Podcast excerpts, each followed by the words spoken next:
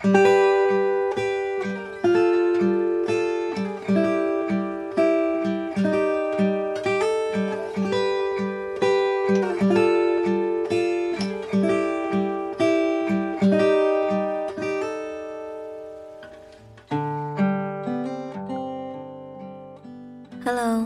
电波里的小耳朵们，今天你们还好吗？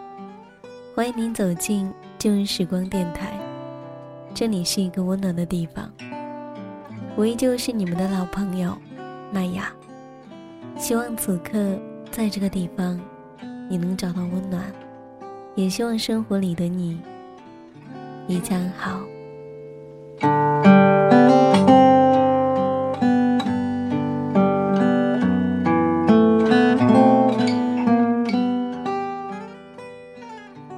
知道吗？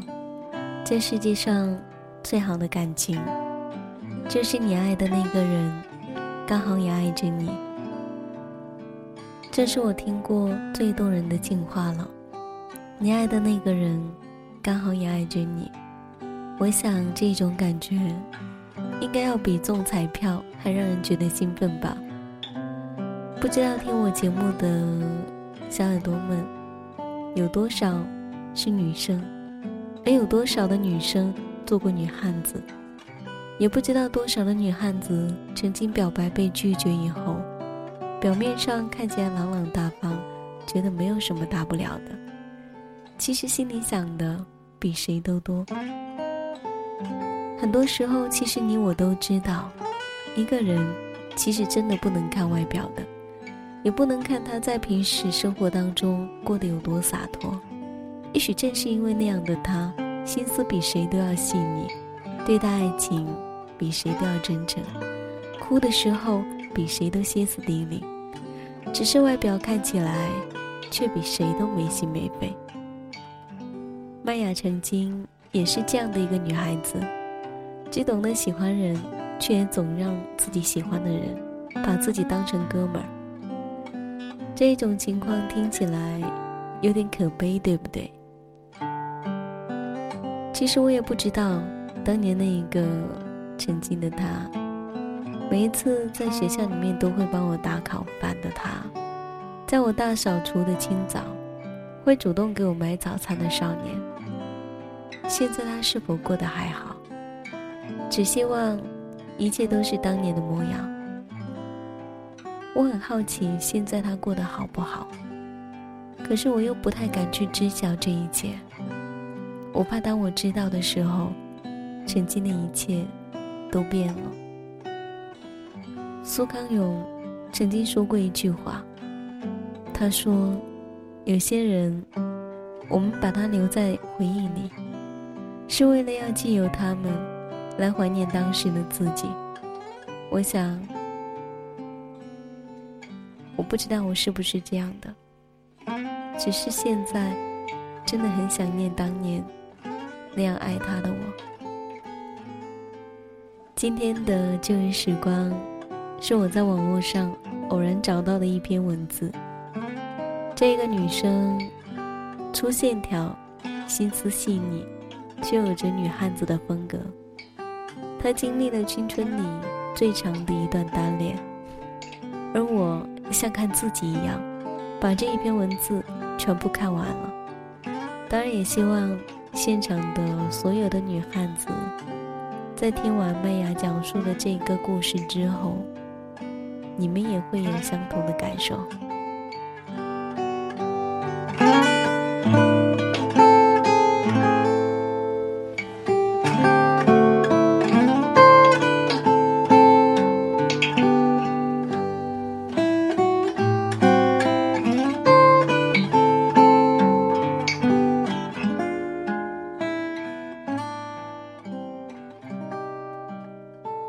不想你，我只是很想当年那个爱你的我。那时，这真是一个神神奇的词，一下子把时光轴拉得飘渺而遥远，所有的景象都带着美好的怀旧色，变得真切起来。那时。我和某某某同在省重点，念着同样的年级。他除去英语比我弱一点，其他科目成绩和我不相上下。他人缘极好，男生都喜欢跟他约吃饭、踢球，女生都喜欢围着他问各种天文地理的稀奇古怪的问题。他是很传统的浓眉大眼、高鼻梁，偶尔戴眼镜，也遮不住他的双眼皮。现在的小孩子可能觉得这样的长相很老土吧，但是在我的青春期，我真的就只喜欢这一种粗犷刚阳、非常刚硬的线条。好吧，现在也是。高一入学军训时，他是标兵，穿军装的样子比军队里来的教官还要帅。那时的我，有着不错的成绩。还有着不错的性格，也有着不错的身高和不错的青春期婴儿肥。你知不知道，这样的女生其实特别的悲催。她们往往会有着不错的朋友圈子，而这些圈子里的男性通常会把她当成哥们儿，而不是交往的对象，更谈不上魂牵梦萦的女神。那时的我，就是这一种悲催的女生里的极品。光听绰号就知道了，绰号叫做杨刚。那时候不流行女爷们儿，也没有女汉子，一个女孩被唤作杨刚，如果还有廉耻之心的话，应该一哭二闹三上吊，以呵护自己玻璃一样的少女心吧。但是我没有，我乐哈哈的接受了，还在人们大声呼唤的时候。脆生生的回答：“哎。”十六七岁的男生喜欢的女孩子款型应该千差万别，但是我清楚的知道，我喜欢的人，他不喜欢我，因为别人喊我绰号的时候，他在笑。你不喜欢我，没关系，只要我喜欢你就好了。阳刚大妞当时就这样想的。谁让他笑得那么好看呢？阳光穿透梧桐树的叶子，细小的光斑跳在他的脸上，他的大眼笑成了一条缝。我想我这一生都忘不掉。我们不在同一个班级，下课的时候我会故意绕到他们班级门前走，或者故意在他经过自己班级时跑出去制造偶偶遇。课间操的时候，升旗仪式的时候，一双眼睛死死盯住他，在人群里到处搜索他的影子。这样的白痴行径，我想，任何一个暗恋过的人都做过吧。好吧，如果只是这样，我也就跟其他怀春少女没什么区别了。也太对不起“阳刚”这个美称。我没暗恋。我表白了，具体细节我也忘了，反正我顺理成章的被拒绝了。好在我心胸宽广，广恩浩荡，继续舔着脸跟人家做哥们儿。食堂打饭的时候故意插队到他前面，全校大扫除的时候挤到他跟前，让他帮我洗拖把。考试前找不到二 B 铅笔填写答题案。一定要跑到他们班门口去捡。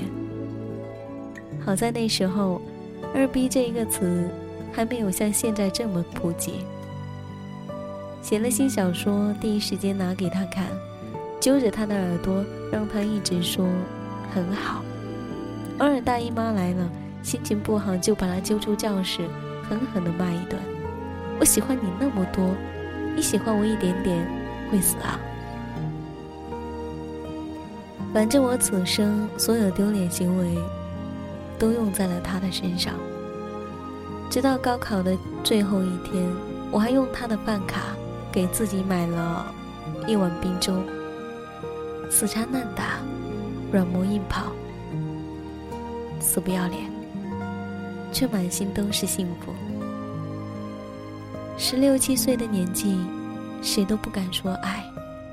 偷摸说一句喜欢，已经是不得了的大事。现在回想起那一段岁月，反倒觉得那是真爱。那样的感情，没有斤斤计较，没有患得患失，太急着把自己奉献出去，恨不得让全世界的人都知道我对那一个人的心意。如果可以把心抛出来，我一定会的吧。一定会很大方的递到他面前说：“你看，你看，这就是我的感情，鲜活滚烫的。”也许他会觉得很感动，也许仍旧拒绝我，甚至会吓到或是惊恐。但是我就是那样的执拗、坦荡，无怨无悔。高三的那一年，我家出了事。那时候的我，整个人灰头土脸，飞扬跋扈的精神也不在了。每天没精打采，像条死狗一样。爸妈也空前的忽略我，不记得我的生日。生日那一天中午，我拎着饭盒去食堂吃饭，校园广播站又惯例的开了点歌台。恍惚间，听到主持人在念我的名字。说出我生日快乐，那一刻，世界好像一下子安静了。这喧嚣的校园一下子凝固了，其他声音都被我自动屏蔽掉，耳朵里只剩下他为我点播的歌曲。接着播音员的声音，他对我说：“别怕，有我在，生日快乐。”那个时候，他为我点的是《同桌的你》，老狼的。你从前总是很小心，问我借半块橡皮，你也曾无意中说起喜欢和我在一起。后来我想，我从来没有小心过啊，用橡皮都是用抢的。我哪里是无意中说起的？我就差堵在你教室门口大喊我爱你了。音乐那么好听，旋律那么悠扬。我在校园的小路上伴着人来人往，哭得像个傻子一样。某某某送我的生日礼物是一盘磁带，就是同桌的你。其实那时候大家已经很少听磁带了，CD 已经成为炫耀的配饰，但是我是那一盘磁带如珍宝，把随身听放在枕头边上。每天临睡前都要听几遍。终于有一天，半夜的时候，我的随身听不争气的坏了，把磁带绞出来老长。我拿了一根铅笔，很努力、很努力的想把磁带绕回去，可是不知道怎么搞的，带子拧在了一起，再也回不去，不能听了。窗外凌晨三点的月亮。跟大冰盘似的，一盘子清冷光辉都洒在我身上。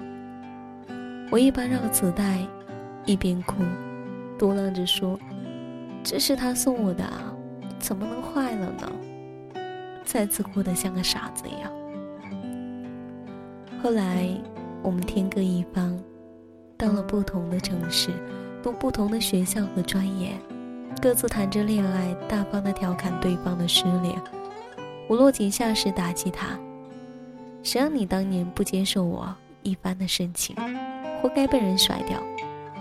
他发挥了腹黑毒舌的优势，说道：“谁让你当时那么胖，还顶着一个难听的绰号，不以为耻，反以为荣。”我气得想砸电脑，终究只是骂他：“你肯定比我晚结婚。”那时候，他的 QQ 很长时间保持着输入的状态，最后回了一句：“当然啊，你长到二十岁就可以结婚，我还得要到二十二岁。”听了这一句话，不知道怎么了，鼻子有点酸，眼睛里泛起了泪花，再没回复他。我当然很快就会到二十岁，但是二十岁的时候，我已经知道曾经特别特别想嫁，发誓这一辈子都要嫁他。如果不嫁，我就出家的那一个人，永远也嫁不成了。再后来，他回到故乡，三十而立，成家立业，水到渠成。我漂泊异乡，劫数多多，却也幸运的否极泰来。更解气的是，我终究比他先结婚。消息是在同学那里听过来的。我们没有再联络过，几次高中同学聚会，我都因故没到。同学说他现在的事业挺好，家庭挺好，一切都好。我那个时候不知道是什么感觉。我想，他当然要好好的活着，这样才可以看到我的事业很好，家庭很好。身材很好，一切都好。同学都打趣说：“你还真记仇啊，恨人家当年拒绝你。”而我在想，如果这算仇的话，我当然要记啊。我最好的年华都给了他，最无耻的爱恋都给了他。如果他没有变成优绩股，岂不是说明我当年很没有眼光？他这样好。完全是因为有我的感情浇灌，只是没有人知道，那一盘永远不能再听的、拧了麻花的那一盘磁带，同桌的你，深深的藏在我的秘密抽屉里，成为此生最贵重的礼物。记得看过一句话：爱情这东西啊，要么别想，要么别放。十几岁死缠烂打，二十几岁两眼泪花，三十几岁终于可以放下。我不想你，我只是很想当年那样爱你的我。